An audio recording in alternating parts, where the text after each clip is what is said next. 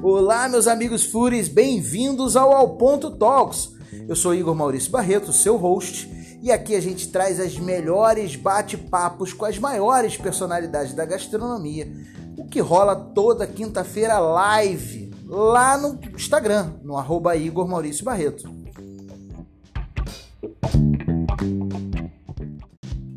E nesse episódio, um dos maiores galãs entre os cozinheiros do Rio de Janeiro é Eric Naco, contando toda a sua trajetória como cozinheiro e empreendedor.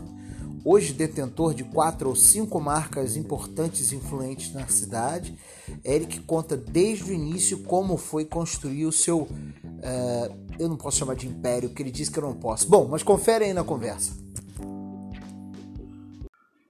Olá, meus amigos lindos. Daniel Belmont, bem-vindo aí. Bem-vindos a mais um Ponto Talks, ou ao Ponto Talks, aquele projeto que a gente faz toda quinta, que hoje vai ser na quarta, por questões diversas aí. Muito obrigado, Daniel Belmont, por me chamar de maravilhoso. Você deve estar entorpecido. Mas muito obrigado de qualquer forma, você é lindo. É... E hoje a gente está é, tá aqui para mais um ao Ponto Talks, mais uma troca de ideias, sem pauta, sem acordo prévio, sem nada disso, com uma personalidade da gastronomia no Brasil, e hoje a gente vai receber um cara que é, é uma honra para mim enorme receber esse cara aqui, que é um cara que é um exemplo de empreendedor, começou empreendedor muito cedo e continua empreendendo, isso é muito legal, a gente vai conversar bastante sobre isso, eu pretendo, pelo menos, se a gente é, se a conversa for por esse lado, a gente sempre né, vai conversando, vai trocando ideias. É, então, olá Paola, tudo bem? Bem-vinda. É, a gente vai aqui entrando, aos poucos o pessoal vai entrando e tá aqui o homem. E, como previsto, 8 e meia em ponto, o povo é muito pontual. Vou receber aqui com carinho e prazer enorme ele, Eric Naco. Tudo bem, Fala meu aí. querido? Tudo bem, Igor, beleza? Tá bem, cara? Show de bola. Tá me ouvindo legal aí? Tá tranquilo? Tô, tô ótimo. Que bom, cara, que bom. Cara, obrigado pelo seu tempo aí, obrigado por estar aqui participando. Estava contando para o pessoal aqui, uh, eles estão enjoados de me ouvir falando isso, mas é sempre bom falar. Como é que funciona aqui o All Ponto Talks? É um bate-papo uh, sem pauta, sem nada pré-definido. A minha. Olha que legal, a melhor amiga da minha filha está no quarto ao lado, me dizendo que ela está aqui, está com fome. Muito legal, muito bacana aqui essa interação. então, é muito, é muito divertido. Adolescente é maravilhoso. Ah, você vai, sua hora vai chegar. Seu filho é pequeno ainda. Espera um pouquinho pra você ver o que é bom para tosse.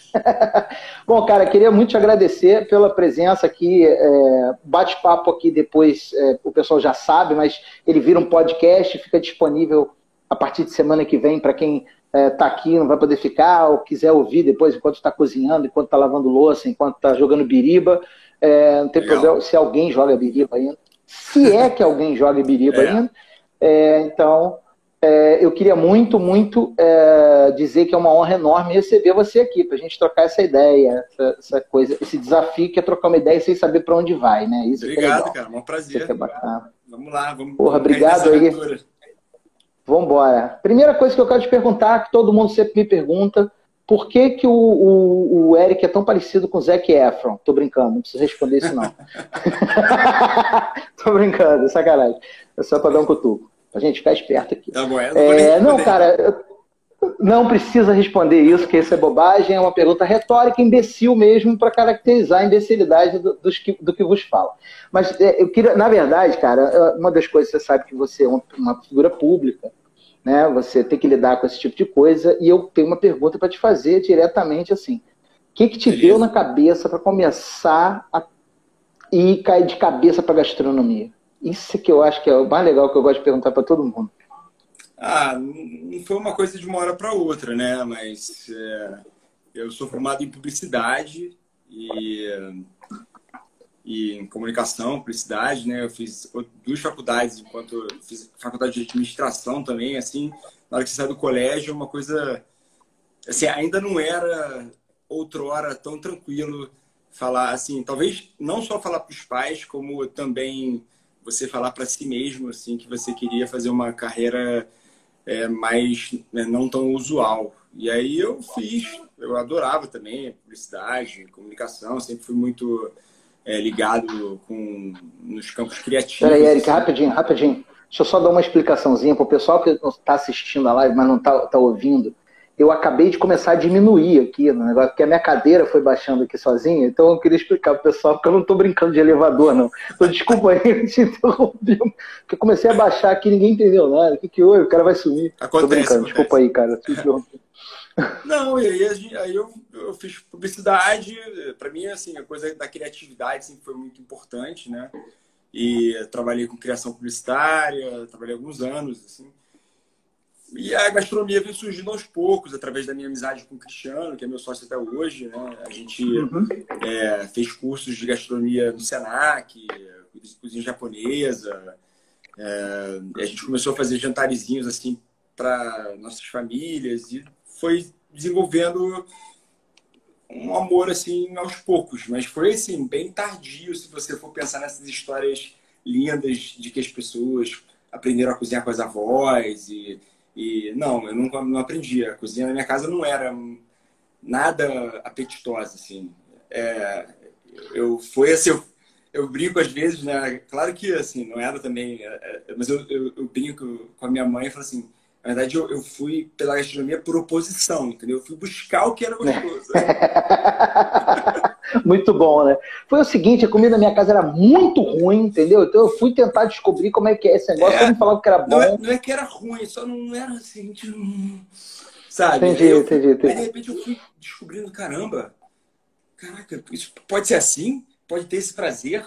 Tal. E aí eu fui buscando esses prazeres, entendeu? E aí, claro, muito estágio, bom, excelente. Eu fiz estágios é, muito legais, assim, fiz estágio com a Flávia Quaresma, que é uma amicíssima até hoje, assim. É, foi meu primeiro estágio em restaurante. Na verdade, eu comecei a estagiar com ela num curso que ela, ela tinha o restaurante e tinha os cursos que ela começou a dar. Ela foi super pioneira, né, nessas coisas de curso. E, e aí eu primeiro comecei a, dar, a fazer assistência para ela nos cursos, depois fui estagiar no restaurante, aí ajudei ela um, um pouquinho no buffet. E aí, de, nesse estágio, decidi que eu queria é, me aprofundar, estudar mesmo. Aí eu fui para a França fazer um curso intensivo em Lyon. E aí, a partir daí, quando eu voltei, eu comecei a trabalhar com gastronomia. 2000, é, cara, mas eu, em 2007, 2006, 2007, ou seja, né? Pois é, a gente tá ficando velho, a gente olha assim, ah, 2006 foi ontem. Né? Parece que foi ontem, né? É. então, cara, mas eu não vejo essa, essa, essa coisa tão assim, ah, aprendi a cozinhar com a minha avó. Eu, por exemplo, não aprendi a cozinhar nada com a minha avó. Mas é, é, eu vi, eu, eu, tenho memórias afetivas, assim, relacionadas à comida, sabe? Claro. É, eu digo isso sempre, que assim, minha mãe, olha que doideira, cara, minha mãe nasceu numa cidade chamada Patu, no sertão do Rio Grande do Norte. A minha cabeça é desse tamanho não é à toa, não. E aí, cara, a gente. É, e ela, ela foi estudar em Natal numa escola chamada Escola Doméstica de Natal. Se alguém estiver vendo aí de Natal, vai, vai saber o que eu estou falando. Era um internato de meninas que é. aprendiam a ser dona de casa. Tá? Então, assim, aí eu via ela fazendo algumas coisas. Tem umas coisas que marcam muito, assim, mas não era também nada de espetacular, não. Acho que essa história é hiper bacana e legítima, porque acho que espelha ainda mais a sua trajetória, porque você é um cara super empreendedor. É, então, tá, desde cedo você caiu para dentro. Isso é que eu acho é, que é mais legal. Claro, tenho, é claro que eu tenho memórias dos natais, né? Eu tenho, eu tenho aqueles pratos que ainda ficam na memória. Até agora a gente está para abrir um português, né? Então, é, a gente fica se. Pô, legal, cara. Bacana. Essa, essa, essa notícia de primeira mão aqui, a gente está dando aqui, ok, ok, fofoca, não, né? Não, o pessoal não. já está sabendo. Pode ser, né? É, é, é, refrescada, porque a gente teve. É, refrescada. Uma, Reaquecemos, uma... requentamos, requentamos. É, porque a gente teve uma pausa na pandemia, a gente estava em obra, e voltou a obra agora, assim, há pouco tempo, né? E estamos prestes a abrir mesmo. E essa coisa de receitas clássicas, minha avó, é, por parte de mãe, fazia um bacalhau à brás, assim, no, no, faz até hoje, é um bacalhau à brás no, no, no, Natal. E aí acaba que quando a gente vai fazer o teste do bacalhau à brás, é muito difícil descolar isso da mente, né? Você fala assim, é, não descola, sair não disso que para mim é a minha referência, que é, tem uma referência afetiva. E claro que depois de um tempo você começa a entender que eu, você consegue fazer coisas, melhorar a receita, né? Que é da sua você pode nem não falar isso minha avó. Mas aí você vai é. né, pensando assim, mas aquilo fica na sua mente. Então tem muita referência de coisas que aconteciam. Assim. Mas fala um pouquinho da sua trajetória comigo. É, não, mas isso é, também é bom que, você, que, você, que, ela nem esteja vendo isso aqui para ela não te bater depois, né? É, mas não, é, é, aqui, ó, tecnológica, tá tecnológica. É, é. Óbvio, pô. Pelo amor de Deus, pelo amor de Deus, não, não fica achando ruim do menino, fui eu que forcei ele a falar isso. Mas vem cá, fala aqui um negócio pra mim. E a sua, cara, eu, eu, eu, eu tenho uma trajetória que foi. Eu comecei empresário, né? Com 20 anos, 19 anos é, eu fui convidado para participar de uma, de uma sociedade numa boate e eu fui convicto a dizer não, não é isso que eu quero, quero ser advogado. E aí quando eu entrei na casa, eu falei, não quero não, vou ficar aqui, vou sair nunca mais. Eu não saí nunca mais. Comecei a trabalhar com boate e tal. E, quem é empreendedor tem essa mentalidade, né? Fica o tempo inteiro pensando o que pode fazer de melhor, o que pode melhorar, o que, o que eu posso fazer de novo. E aquele, aquela borboleta no estômago de querer fazer uma coisa nova. Você está falando que está fazendo um português agora. Como é que foi é, quando você decidiu que assim, eu vou abrir o meu primeiro negócio e vamos embora, vamos para dentro? Ah, na verdade, primeiro negócio foi decidido trabalhar por si só, né? Ou seja, antes de abrir um, uhum. antes de abrir um, um, um restaurante em si, é, uhum. depois que eu voltei da França e, e, e, aí eu e o Cristiano Lana, né? Que também é, que é meu sócio uhum. hoje, ele a gente começou a querer a desenvolver um caminho para trabalhar com gastronomia. Então a gente começou dando aulas, e aí as aulas começavam a puxar buffets, né, jantares e tal. Então a gente começou meio que a vida nessa vida de, de buffet. E aí a partir disso, de aulas que depois se converteram em jantares para fazer nas casas das pessoas e que depois se converteu em consultorias é, para alguns restaurantes que a gente fez. Então a gente lançou na época um restaurante da Ípica e tal e começou a, a através dessas consultorias e, então a gente ficou muito tempo pensando se a gente deveria abrir, se, se aprofundar mais na parte de buffet, é, porque começou a aumentar o número de, de comensais né, das festas que a gente fazia, então a gente começou a fazer coisas maiores. E a gente se deparou com aquela coisa, a gente, ou a gente começa a aumentar a estrutura necessária para atender isso, ou a gente pensa em algum negócio já, que a gente ficou uns dois anos dando, dando aula e fazendo buffet, assim, numa, numa cozinha na época que era meio temporária, até de um amigo meu que entrou agora aí, do Bernardo, é, que foi super importante pra gente. Foi uma cozinha assim. Grande Bernardo, aqui. Bernardo Mantuano, é, o pai dele, Vicente, ajudou é. pra gente. Pra caramba, a gente, tipo, emprestando o espaço que ele tinha maravilhoso na casa dele em cima da Gávea, pra gente dar essas aulas e fazer os buffets. E aí, é, a gente começou a. Mas isso, cara, isso já é. Já é deixa, eu, deixa eu te interromper para te falar que parece que é um negócio despretensioso. Ah, não foi bem um negócio. Pô, isso é um puta negócio que dá um trabalho é. bizarro, cara. Isso é uma trabalheira do caramba, né? E aí a gente começou a se sentir um pouco inseguro, porque se você realmente, apesar de você ir pegando tração como buffet, é, tinham épocas de muita baixa, né?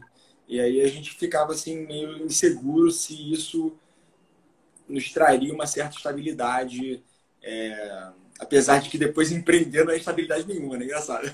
Mas é, a gente, que a gente, se isso é. ia ser assim para a gente se atender, né? E a gente falou, ah, não, talvez seja legal abrir uma coisa física. A gente começou a buscar. Talvez até na época para buscar uma coisa para dar aula fisicamente, já que a gente não podia ficar para sempre pegando emprestado um lugar é, para pelos meus amigos, com amigos, assim. Então a gente começou a buscar. E aí foi muito legal, porque eu fui para Itália, e, e, aí fui passear na Itália. Aí tive, fui num lugar que, que lá em Roma que tinha essa. tinha uma característica assim de ter brusquetas individuais, é, em vez de porções, que era uma coisa que a gente via mais aqui, e num lugar super badalado, meio barzinho e tal. Então veio essa ideia de abrir uma, uma um lugar especializado em brusqueta. Paralelamente, a gente estava conversando com já conversas avançadas para tentar encontrar um, um, formato legal com o André Corenblum, que, é, que era, na época, o, o cara que, que juntou os sócios do Mesa Bar para abrir o Mesa Bar. Então, ele é o, uhum. o cara que abriu o Mesa Bar na época que tinha sido super é, relevante, assim, né? Ainda é mas que na época ainda foi, é. Ainda foi um, um, super assim boom, né? Numa época que estava meio que se reinventando o mercado e tal. E ele, o André estudou comigo na UFRJ, é, comunicação. A gente se reencontrou lá no Mesa Bar e ficamos batendo papo e, e meio que delineando uma possível parceria. Quando eu voltei com essa ideia da brusqueta, a gente sentou, nós três juntos, é, e, e, começamos a procurar ponto. Aí, enfim, aí a gente abriu a prima em 2009. Aí começou. É. Então a ideia de E aí super funcionou, e aí uma coisa levou a outra. É, e aí a gente é, casou, hoje eu tenho império de 76 restaurantes. Não, tô brincando. Dera. Mas assim... É, é, Podia ser, né? Podia ser em breve. Mas sendo mais genérico sobre a, a coisa de empreendedorismo, assim, realmente depois que eu, eu fui, fui empregado, trabalhei na Globosat, trabalhei em agência de publicidade, realmente, depois que eu comecei a trabalhar é, para mim mesmo, independente da remuneração, é,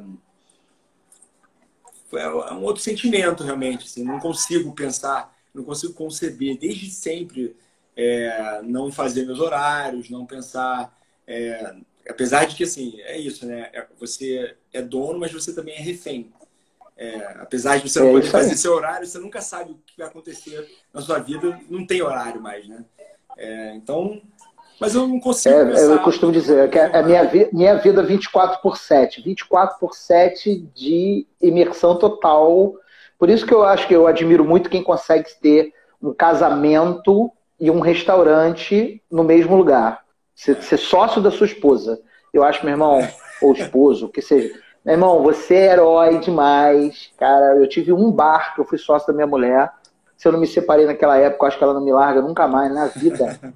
nunca é, mais. Mas a gente se apaixonou no restaurante, então a gente já sabia como é que era trabalhar um com o outro antes de, antes de começar a trabalhar. Entendeu? É, então, antes de casar. problema.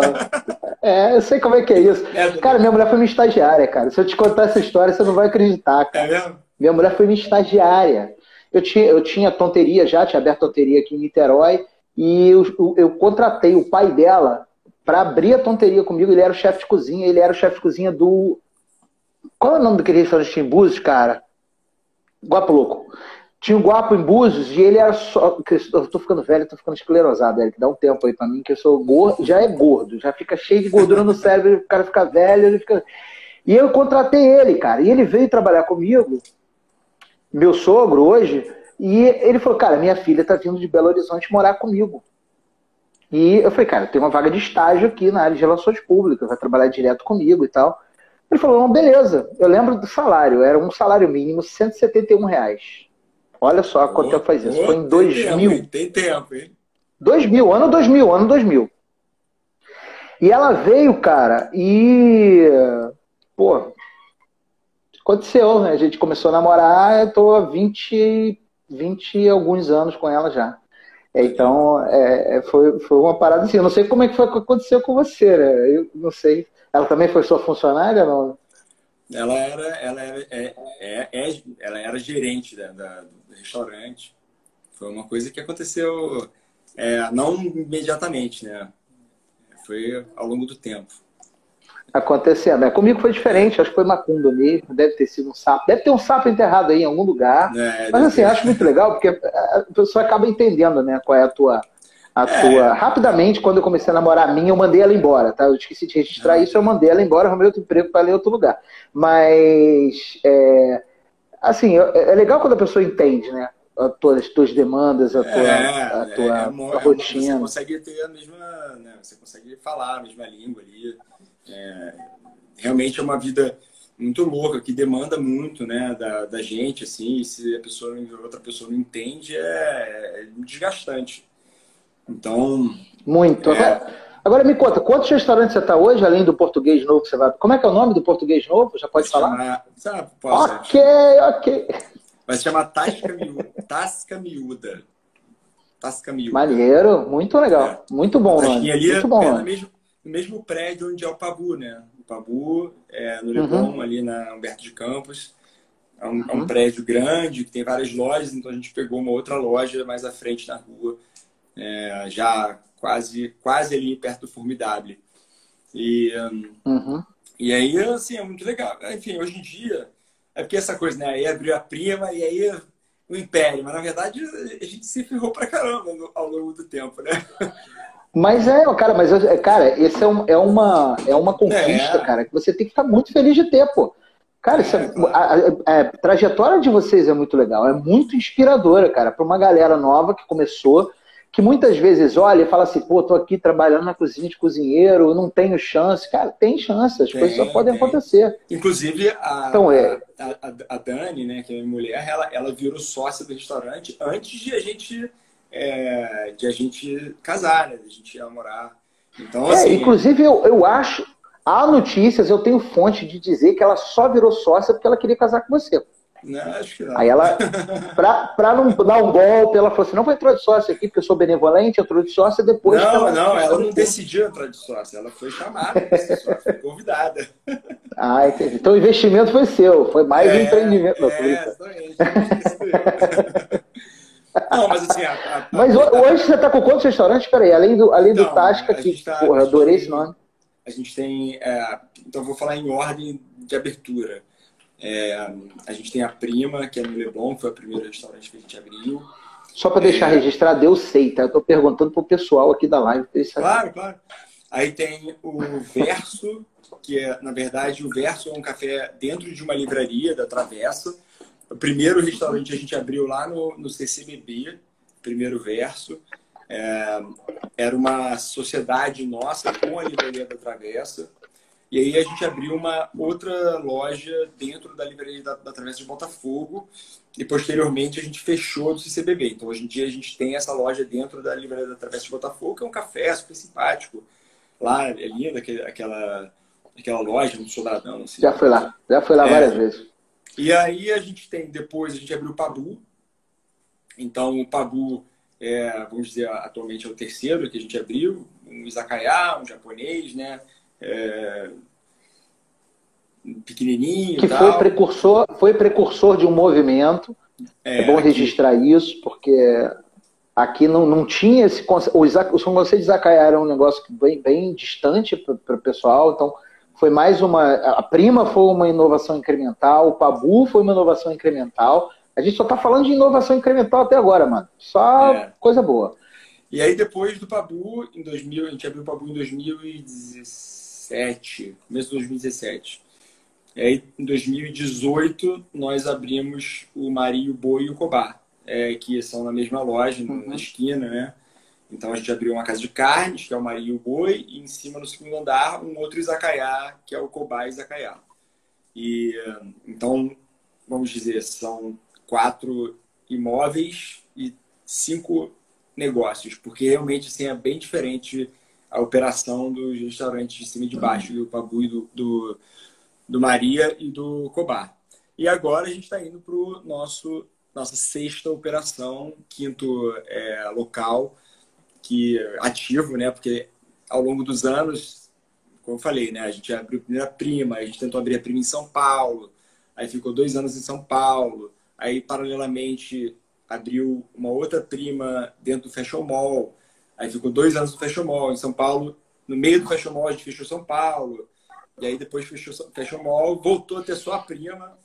E aí, a partir daí, a gente foi abrindo os novos restaurantes, né? Então, assim, essa coisa de... de... É, eu... Não, desculpa, pode falar. Eu, eu ia te interromper para coisa... te falar que é, essas coisas é o seguinte, hoje eu me dedico à consultoria. Meu processo foi inverso. Eu comecei com os negócios e Hoje eu migrei cinco anos atrás, hoje eu só me dedico a fazer consultoria é, e faço bastante consultoria, graças ao bom senhor. Você que está querendo consultoria, me liga, manda um DM. É, o, o, que eu acho que é mais interessante, que eu costumo dizer para todo mundo, que eu falo assim, o que me gabarita tá aqui, dizendo para você um norte para você seguir, não são os meus sucessos, foram os meus, meus fracassos. É, então, quando claro. você tem empreendimentos. E, e, os seus não chegaram a ser fracassos, porque dois anos não é fracasso. Não é fracasso. É. Às vezes não encaixou, às vezes não funcionou, circunstâncias não ajudaram. Eu... Né, que fazem, fazem você fechar uma coisa, né? Tem várias decisões, assim. É, nem necessariamente você está perdendo tanto dinheiro, mas você não está ganhando o que você queria ganhar.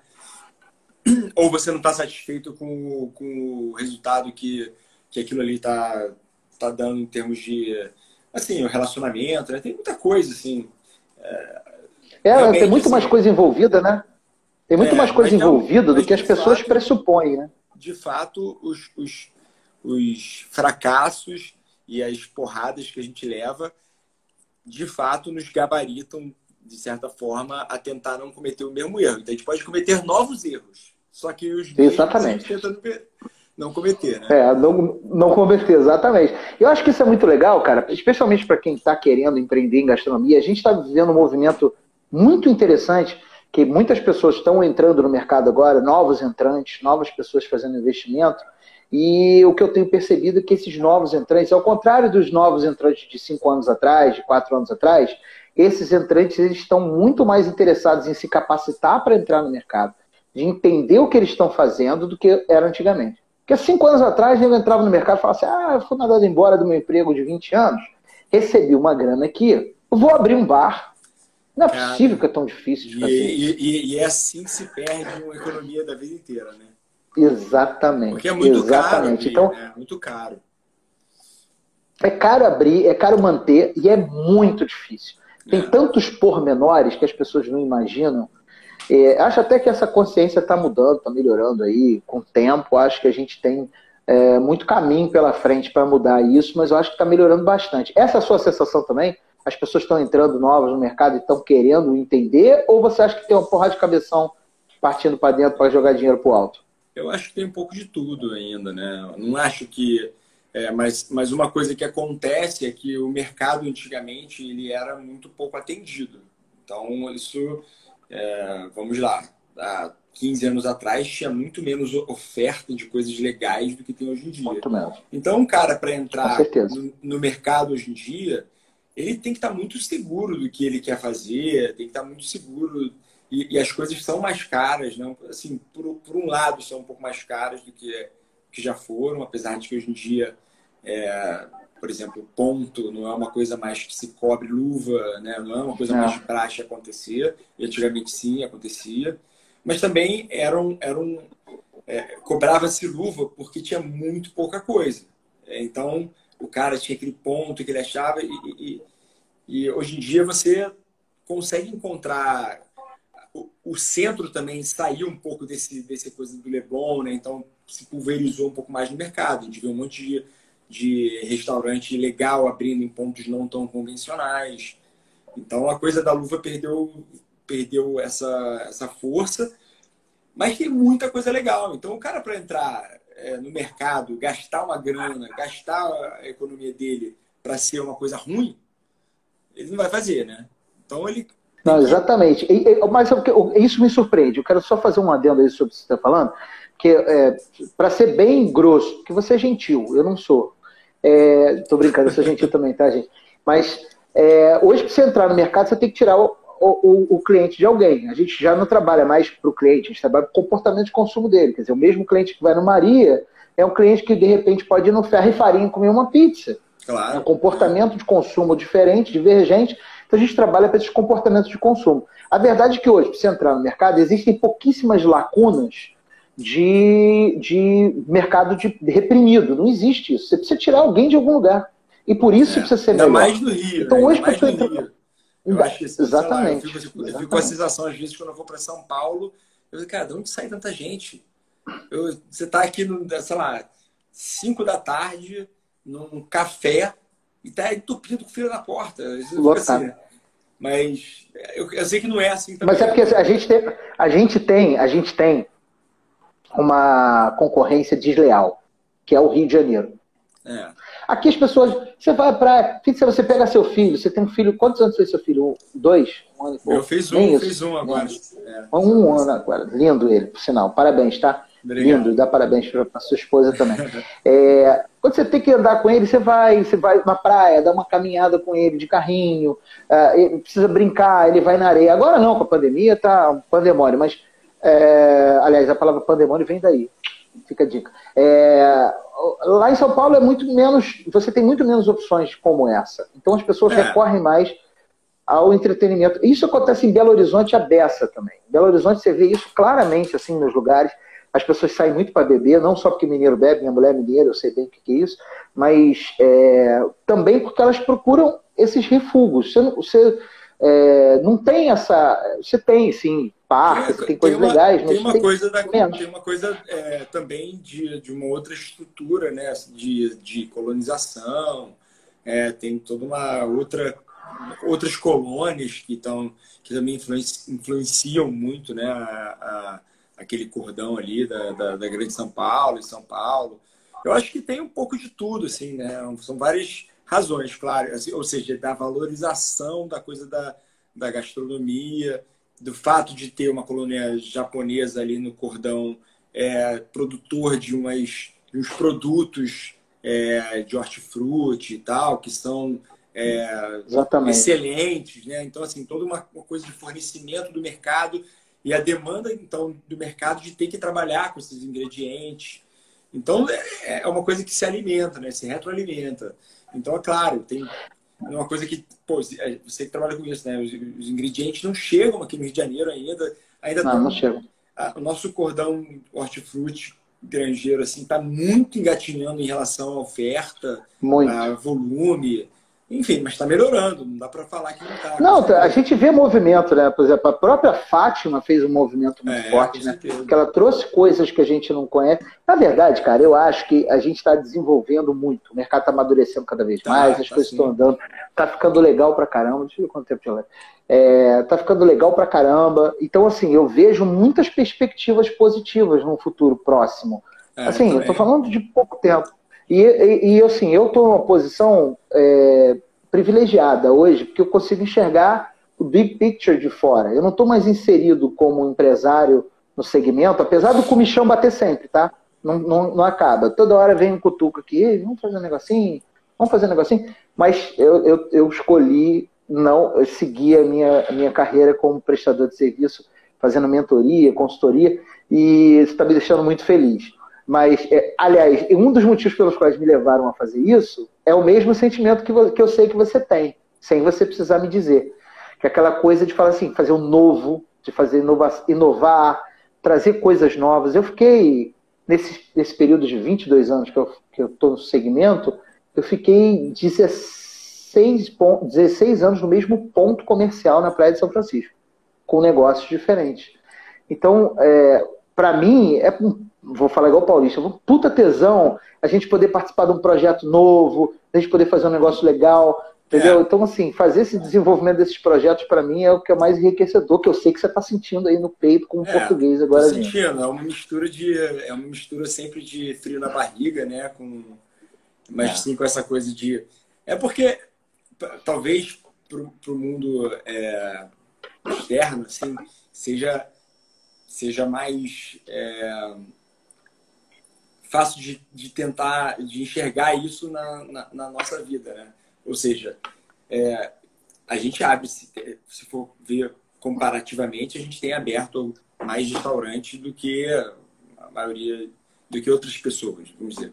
É, a gente, não, nem essa coisa, esse ciclo, né, de, sei lá, cada dois anos, nos últimos anos, ou cada ano abrir um restaurante, é uma coisa que demanda uma dedicação muito grande de de inovação, de criatividade e tal, mas também tem o dia a dia, né? Ou seja, você está abrindo um novo restaurante agora, taxa miúda, mas você tem quatro restaurantes que é uma rotina muito maçante, assim. É... Que não para, que não para não nunca. Para, não para nunca, a demanda é o tempo todo, entendeu? Não dá para deixar cair.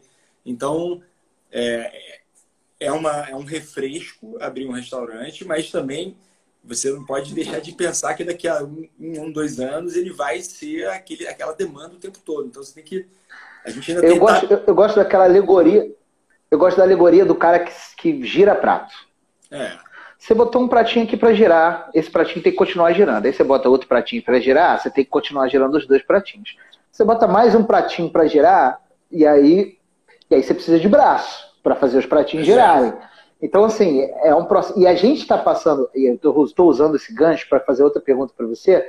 A gente está passando um momento em que a gente tem uma oferta que a gente nunca teve antes de capacitação de profissionais. A gente tem um mercado difícil, com poucos profissionais, poucos profissionais capacitados, e a gente está passando um momento que a gente nunca teve tanta opção, né? Tem, tem bastante. É, tem muitas formas das pessoas se capacitarem da gente ter pessoas no cargo de gerência, de direção, de liderança capazes de fazer o trabalho delas. E ainda assim a gente encontra problema para contratar. É, porque na verdade o mercado, assim, é, você que já foi empreendedor sabe que assim, não, a gente, como empresário, não consegue pagar, tem 50 mil custos, não consegue pagar é, o que, assim, um, um valor é, que vai deixar ninguém rico, né? Então, é, apesar de você ter sim uma oferta, as pessoas, muita gente que vai fazer faculdade de gastronomia, vai fazer uma coisa, é, paga um valor absurdo nas mensalidades de, de é, faculdade e não vê muito sentido em talvez trabalhar na linha de, de um restaurante. Não estou falando é, eu, nosso negócio, é assim, o mercado, né? O mercado é um mercado de, de remuneração não muito alta. Eu, eu, eu digo assim, para quem não tem qualificação nenhuma, é uma remuneração muito boa. Porque, assim, muitas pessoas ganham ali o que nunca ganhariam em outro trabalho de pouca qualificação, porque a gente forma pessoas. Né? A gente é pega aí. o cara que é o mercado forma. E, é, a gente tem hoje em dia nas nossas lojas exemplos de pessoas que estão liderando uma loja, uma cozinha inteira e que entraram como SG. É, porque são pessoas Isso é que é vão legal, indo, que vão e vão e vão e vão e persistem e vão aprendendo e daqui a pouco é esse, nesse cara que você confia. É, e tem muita ah, inclusive gente eu tenho uma teoria, muito cara. qualificada que não fica, porque realmente, porque talvez já tenha é, grana para abrir o seu próprio negócio, já tem é, outro tipo de ambição, entendeu? É, eu tenho duas figuras aí, eu acho assim, é, a gente tem uma. uma você está coberto de razão tudo que você está falando, e é, é, eu tenho uma teoria. Eu tenho a teoria seguinte: o cara que vai ser empreendedor de gastronomia, ele tem que gostar de ser formador de pessoas, senão não serve para o ramo. Tem mesmo. Senão pode ir embora. Porque senão, cara, você, você tem uma mão de obra pouco qualificada. E eu, você me falou uma, uma, é, agora nessa sua parte final da, da fala, me lembrou de um, de um garoto, dois, na verdade, que eu tive, estagiários, eu adoro falar dos estagiários, que era, eu chamava de estagiário dono. Porque o cara era estagiário, estava fazendo faculdade, mas ele achava que tinha que mandar todo mundo fazer tudo para ele. O cara não fazia nada. O cara não fazia nada. Chegava lá impecável, com a doma bonitinha e tal, não sei o quê, faca, é. estojinho de faca dele, nem usava faca do restaurante. Chegava lá, estagiário dono. Eu sempre falava assim, pô, tu é estagiário dono nessa parada? Vai descascar essa batata, pô. Aí eu ficava, sabe, eu acho, eu acho é, que talvez, e só talvez, é, tenha mudado um pouco nos últimos dois ou três anos essa formação superior em gastronomia é, nesse sentido. E só talvez, é, tá? Porque começa, eu não tenho certeza, não. A surgir, começam, a, é, é, começam a democratizar um pouco mais as escolas, né? Então surgem escolas é, focadas em, em, em, uma população um pouco mais carente, então, é, ou talvez escolas. Aí, tem, um sejam... tem um estagiário seu aqui, ó. Tem um estagiário seu aqui, ó. ó vim para dar uma moral pro meu chefe, estagiário do Maria, Cara, tá vendo? O Fernando, Gratidão. O Fernando, o Fernando é um exemplo de estagiário. Cara, eu nunca vi um estagiário que nem ele. Ele é muito bom. É um cara que cai dentro, não tem tempo ruim, sobe, desce, faz tudo. Aí a gente, ele, ele estagiou um tempo com a gente, saiu, agora a gente, a gente teve um problema na equipe, e a gente falou assim, Fernando, volta. E ele voltou e vai daqui a pouco já ser contratado. Só acho que a gente só não contratou ele porque ele não quis. Porque realmente Por ele é um cara. Ah, ele por causa de horário de faculdade ainda, não quer, não quer. Ah, sim, lógico, está fazendo faculdade ainda. Então. Não, isso aí, Fernando, não larga a faculdade, não, tá? Não, Porque eu tive dois não, estagiários não. que largaram a faculdade para ser contratado. Não larga, não, pelo amor de Deus. É, larga, não, continua aí, Fernando. A gente tem Parabéns, cara, você né? é um exemplo. E ele é da Uniswan, que, que, é, uma, que é hoje em dia uma universidade, uma universidade que está é, dando bastante mão de obra é, que quer ficar, que quer foi pensando Foi pensando na Suan que eu falei isso para você. Foi pensando é. na Suan. Porque eu não eu... queria falar, porque a Suan não bota nenhum real aqui nessa live. Poderia, mas não bota. É, eu tenho, tenho que fazer um agradecimento para a Suan, porque eu participo de um projeto muito bonito, chama Covid Sem Fome e a Swan disponibiliza as cozinhas dela para a gente poder cozinhar para as pessoas que não ah, têm legal. condição de comer, cara. É muito legal. Então eu queria fazer essa, essa, esse, esse adendo, não é um ardendo, não confunda. é, falar eu sobre acho, isso. Então, desculpa te interromper é uma mais uma vez. está muito desculpa. bem posicionada, assim, é, e, e, que está, assim, jogando galera no mercado. Diferente, um pouco diferente dessas outras faculdades que, que joga mais dono de restaurante do que né, pessoas... Estagiário dono, estagiário dono. É, é isso. Então, enfim, tem, outra, tem outras é, escolas hoje em dia que estão formando é, essa, uma, um pessoal que já está querendo ser realmente é, crescer em restaurante. Então, realmente, eu, eu, o que eu digo, assim, é quando eu, a gente teve a prima lá em São Paulo, que foi em 2011, a gente já percebia que o mercado de gastronomia estava muito mais saturado com, com é, pessoas. E ó, que... peraí, peraí, peraí, que ele mandou uma indireta aqui para você. Ele falou: sou bolsista, chefe. Em dezembro estou livre para ser contratado. Hashtag fica a dica manda o meu documento para onde? Foi o que eu, ele escreveu. Eu sei disso. Tô brincando essa parte. Eu, eu, eu, não, eu, não, quis ficar também é, falando, enfim, falando da vida dele. Mas, eu, mas enfim, é, eu, tá garantido. Fica relaxado aí. Tá? É, onde você quiser, você pode escolher. E aí, é, então... Ficou nervoso, velho. Calma. Relaxa, não vou roubar seu funcionário, não. Mas, Fernando, não. liga aí. Não, tô brincando, sacanagem. Não rouba funcionário de ninguém. Acho uma puta sacanagem isso aí. Mas a gente, a gente notou lá em São Paulo que realmente, assim, tinha muita gente formada já que estava procurando emprego e que precisava trabalhar. E, e, e, e, então, é uma saturação que o mercado do Rio ainda não tem, mas está aumentando, né? É, é isso aí. Então, porque também não é todo mundo que sai de faculdade, mesmo em faculdades privadas, que tem a capacidade e nem os meios de abrir um restaurante por si só. Por isso muita gente abre é, é, uma marquinha de brigadeiro, que é maneiro também, né? Empreendedorismo também. Marca de brigadeiro, é. marca não sei o quê, vou fazer um cupcake, vou fazer não sei o que lá. Que também é uma maneira de começar super legítima. É, cara, eu conheço, eu conheço uma galera aqui de Niterói, porque Niterói é uma cidade que é muito diferente, né? Niterói tem umas características assim, que Niterói é onde playboy quer ser bandido e bandido quer ser playboy. É, eu conheço uma galera aqui que começou bem pequena, cara, que hoje tem uma, uma ó, maneiro, assim, umas, umas histórias de vida, assim, de empreendedorismo muito legais, assim, dá orgulho de ver, sabe? Olha, uhum. você está recebendo muitas mensagens, tá? Fala para Dani que não são femininos, a maioria é de gente dando apoio aí. Falando. Maurício, obrigado. É. E aí, eu só queria fazer esse registro, porque eu sei que isso é importante, tal. esse feedback da galera, eu acho que é fundamental. Eu, sei, eu costumo dizer que o maior pagamento para o cozinheiro é a pessoa comer sua comida daquele risinho de canto de boca, quando bota é, na boca. Verdade, assim. é verdade, esse é o maior pagamento da gente. Agora, fala um negócio para mim, como é que é essa relação de você ter vários restaurantes, isso é uma dúvida muito recorrente para mim, para que as pessoas me perguntam quando eu vou fazer consultoria, tá? Especialmente quando a gente vai fazer expansão, o cara tem uma casa só que abre outra e tal.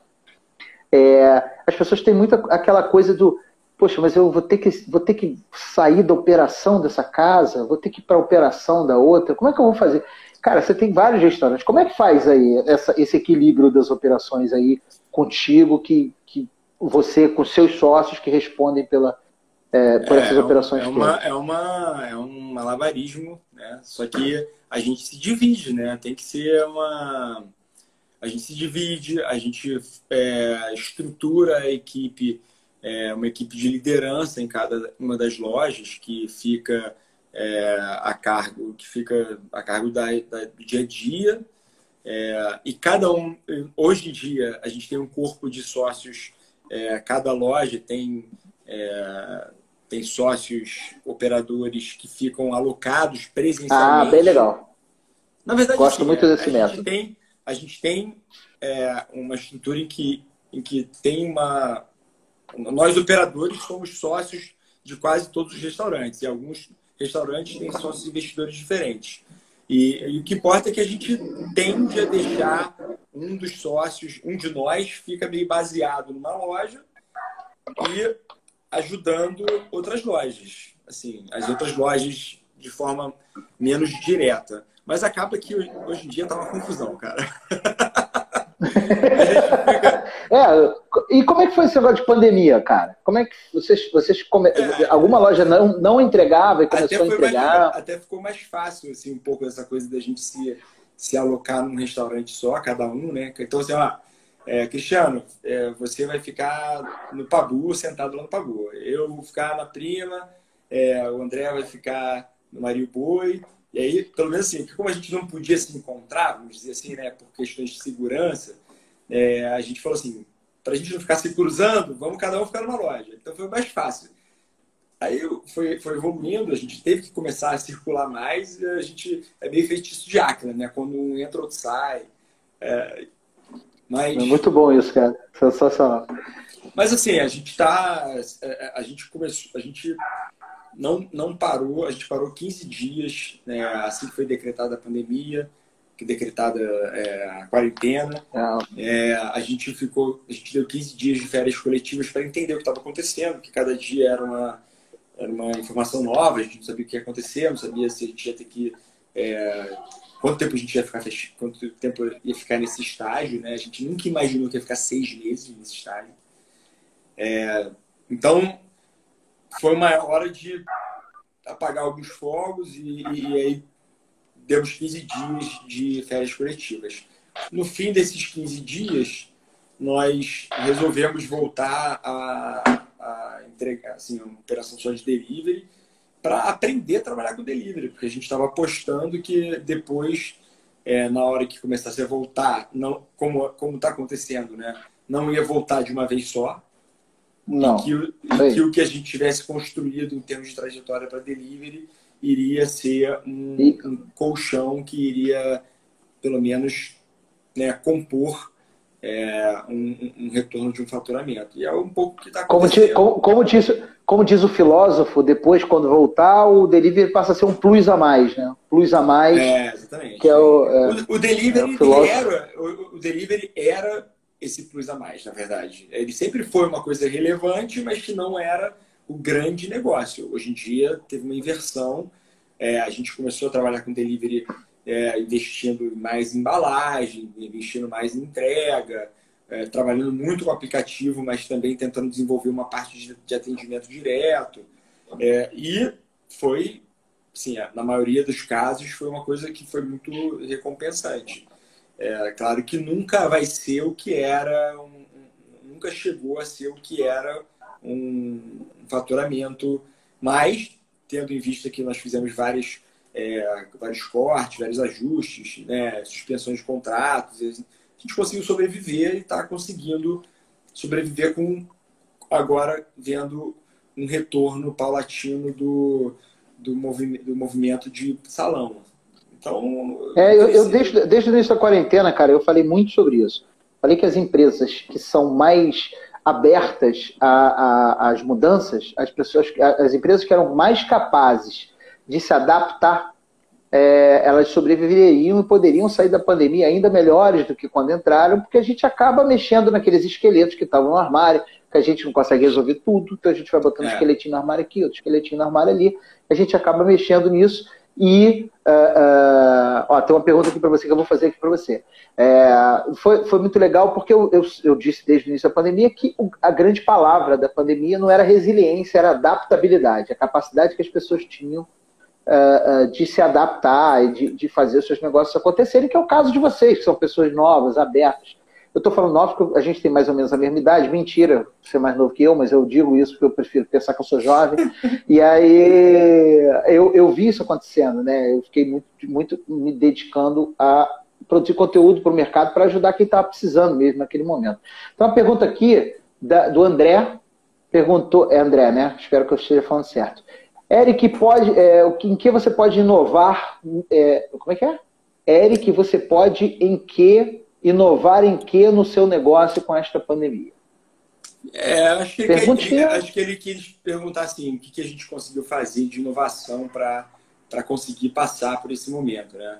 É... é isso também se não era isso, agora passa a ser. É, eu acho que a gente, a gente procurou é, né, aumentar canais, então a gente, a gente procurou aumentar bastante os canais de, de, de atendimento, é, né, de encontro dos clientes na nossa, para nossa, as nossas marcas, é, através de é, algumas ferramentas, não é uma propriamente inovação, assim, mas é, mas a composição, talvez, de várias ferramentas juntas é, que foram é, um pouco de, de impulsionamento de mídias sociais. É, a gente usou alguns aplicativos robôs, por exemplo, para WhatsApp, é, que estavam começando no mercado. Então, Bot. É. É, Excelente. Algumas coisas dessas. É, mas eu acho que no final das contas, assim, é, todos os nossos restaurantes são restaurantes de bairro, né? Então o que a gente precisou mais fazer foi é, inovar e investir na parte de packaging, das embalagens, de, de como viajar melhor os pratos, de encontrar pratos que viajem melhor também. Então, assim, é, a gente fez uma revisão de todos os nossos cardápios para que a gente não colocasse pratos que não viajem bem. Porque quando você está fazendo isso numa amostragem muito pequena, você não se importa muito se aquele prato, por exemplo, sei lá, é, um bolinho frito, né? Fritura. Você pede batata frita, cara. Você sabe quando você está pedindo batata frita. batata frita é o. É... você não batata frita foi o primeiro delivery que o demônio fez. Foi o primeiro é. delivery que o demônio fez foi batata frita, que é para chegar na casa do cara murcho. Entendeu? Aí ele é. falou assim: eu vou fazer um negócio sensacional. Quando, quando isso não é o seu grande negócio, o seu principal negócio, tal, você entende que o cliente vai entender que aquilo ali não está perfeito e beleza, pô. Você não vai mas quando isso passa a ser o seu negócio, você tem que considerar que aquela batata frita tem que chegar perfeita, né? Não dá para você mais é, é, é, se contentar com, com a mediocridade assim, do, do, que aquela embalagem faz pelo seu, pelo seu produto. Então a gente buscou é, embalagens diferentes para produtos diferentes, é, perfis diferentes de produto. A gente botou uma embalagem de papel que tem respiro, que não tem respiro. É, e aí a gente começou a ver também essas inovações que não deram certo, aí voltava atrás. Então, a grande inovação foi ficar o tempo todo presente é, para ver as coisas acontecendo. Então, é, eu, eu e todos os nossos os sócios das casas não, não pudemos cumprir a quarentena, por exemplo. Né? Então, assim, é, a gente teve que estar presente para esse negócio Cara, eu adorei essa frase sua. Todas as incertezas que a gente tinha. E aí, a cada. E quando você dedica isso, dedica a sua vida, dedica a sua saúde, dedica seu, seu tempo. Aí, quando vem aquela uma estrelinha, né? Você fica muito. É, fica muito. Cara, eu tenho uma história muito bizarra com isso, cara. Que eu tenho um cliente que entrega hambúrguer e que o cara deu uma estrela e fez uma crítica dizendo que o frango, frio, o frango assado tava uma merda. O cara falou, frango assado? Eu não vendo frango assado. Aí ele entrou em contato com o cara, o cara não me confundia, achei que fosse outro restaurante. Quer dizer, o cara é, ganhou uma estrelinha só do frango assado dos outros. É, tem isso. Não, já teve uma das coisas mais engraçadas, né? Teve a coisa do, do cara reclamando que era muita comida. Eu nunca vi isso. Porra. É. Não, olha só, você me mandou muito, hein? Da próxima vez diminui, pô. Eu tô de regime. Não, tava ótimo, tava delícia, porra, muita comida. Caraca. Porra! É, cara, eu acho que as pessoas precisam disso. É carência emocional, cara. É carência emocional. É, o cara queria, acho que ele queria pagar menos e receber menos, entendeu? É, ele queria ah, Eu acho que ele queria que... que... alguém respondesse ele. É. Isso que ele queria, que alguém respondesse ele. E aí, mano, beleza? Você tá bem, cara? Como é que você tá na quarentena? Isso que ele queria. O André Desenrolar um, aqui, uma conversa. Pergunta aqui se eu conseguir novos clientes. Com certeza. É, eu, eu, vou dar um exemplo, né? O Mario Boi, ele era um dos restaurantes que menos tinha expressividade no delivery em relação ao faturamento né, de loja. E, e hoje em dia, é, até para incrível, né? Assim, hoje em dia é o restaurante que mais fatura em delivery. O delivery do Mario Boi conseguiu é, quase que fazer 70% do faturamento, 70%, 80% do faturamento da. Bom, da, excelente pré-pandemia. Em relação que, é. Sendo que é só cozinha, né? Então, assim, se você pensar que. que... Desculpa, Não, o Fernando tá aqui falando. A história que teve uma cliente que reclamou que o steak tartar a carne estava crua. crua. Esse negócio, esse fermento tá tudo frio. Pô, não é possível. Não, isso é incrível, né? É, cara, então assim. não, é muito, já... Você está achando que isso não acontece, cara? Tem um podcast chamado Flow Podcast, que a galera aqui deve conhecer, alguns conhecem. E tem um cara chamado Igor lá também. Não é Igor Maurício, que Igor Maurício escroto assim, só eu, mas é, ele, ele, conta que ele, eles foram, ele conta isso várias vezes, que ele, que ele foi no, no, no presidente do, do, do Jacan e não sabia que tem que tartar, eles têm que tartar. Então ele pediu e era cru, e ele ficou sem entender. Ele falou assim: caralho, brother, tem que tartar é cru. Na verdade não é cru, né? Mas é, e que ele levou para casa, fez um bolinho e fritou na, na panela. Ele falou, tava bonzão, cara. Ele não tá. É, ah. na, França, na França eles fazem isso também, tem importância. É, é bobagem. É, não, tem de tudo, cara. Realmente, assim, se for pensar em história para contar, é, tem muita coisa de, de, carência. Eu acho que tem muita gente que foi em casa, assim, é, sei lá, dissecando o que é um bom serviço de delivery, né? Porque realmente ficou é, muito dependente desse tipo de serviço. Eu acho que também a gente estava prestando um serviço é, importante, porque tem uma galera que não sabe cozinhar. Então, para quem pode pedir restaurante, pode pedir as coisas, foi importante. E, e a gente conseguiu sim novos clientes que eu tenho certeza que vão que, que foram no restaurante fisicamente agora depois de terem provado é, depois de terem provado no delivery. delivery. É, então, o que normalmente é um processo maravilhoso, porque o cara porque o delivery é, melhor que você ter. consiga fazer não é a mesma coisa que a experiência do restaurante, né? Uhum. Imagina, aí o cara come no delivery, gosta, vai, chega no restaurante físico, é muito melhor ainda.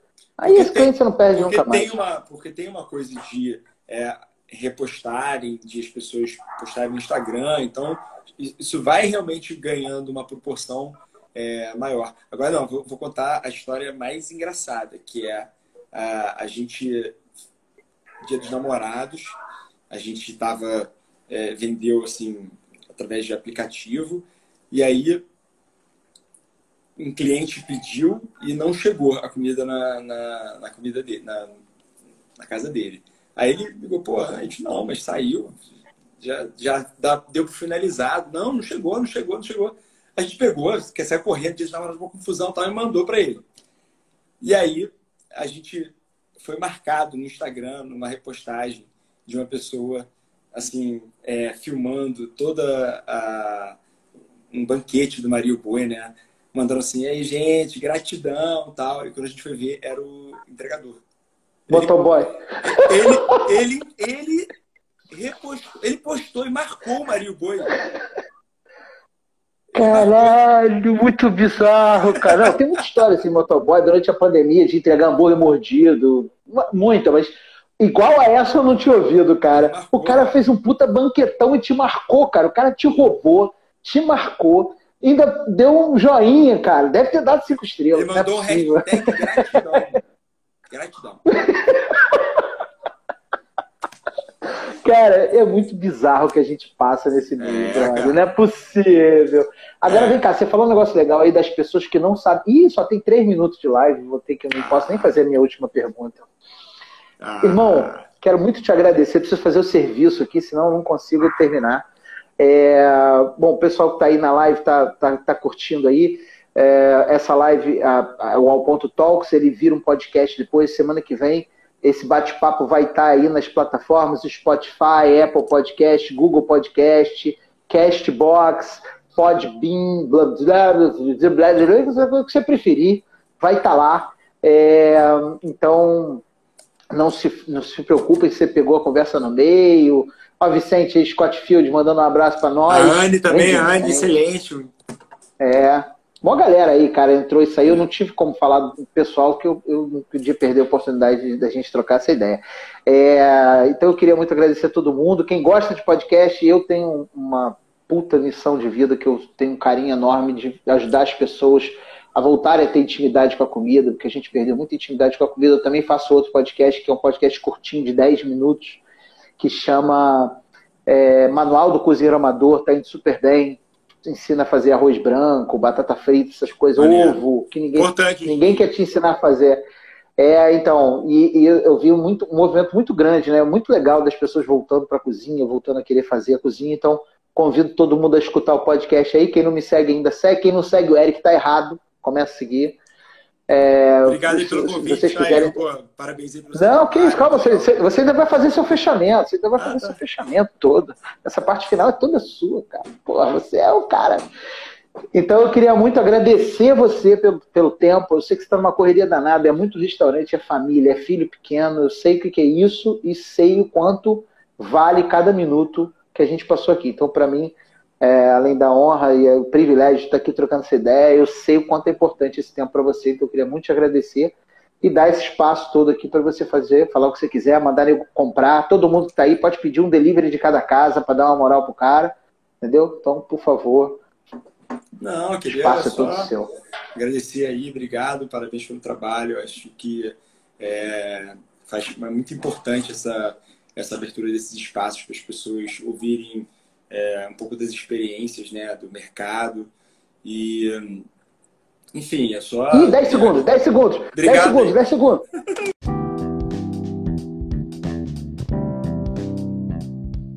É isso aí, rapaziada. Muito obrigado por terem chegado até aqui e essa troca de ideia rola toda semana, ao vivo lá no arroba Igor Maurício Barreto e depois por áudio por aqui. Muito obrigado, compartilhe com seus amigos, segue o nosso podcast e não perca na semana que vem. Um grande abraço e até a próxima.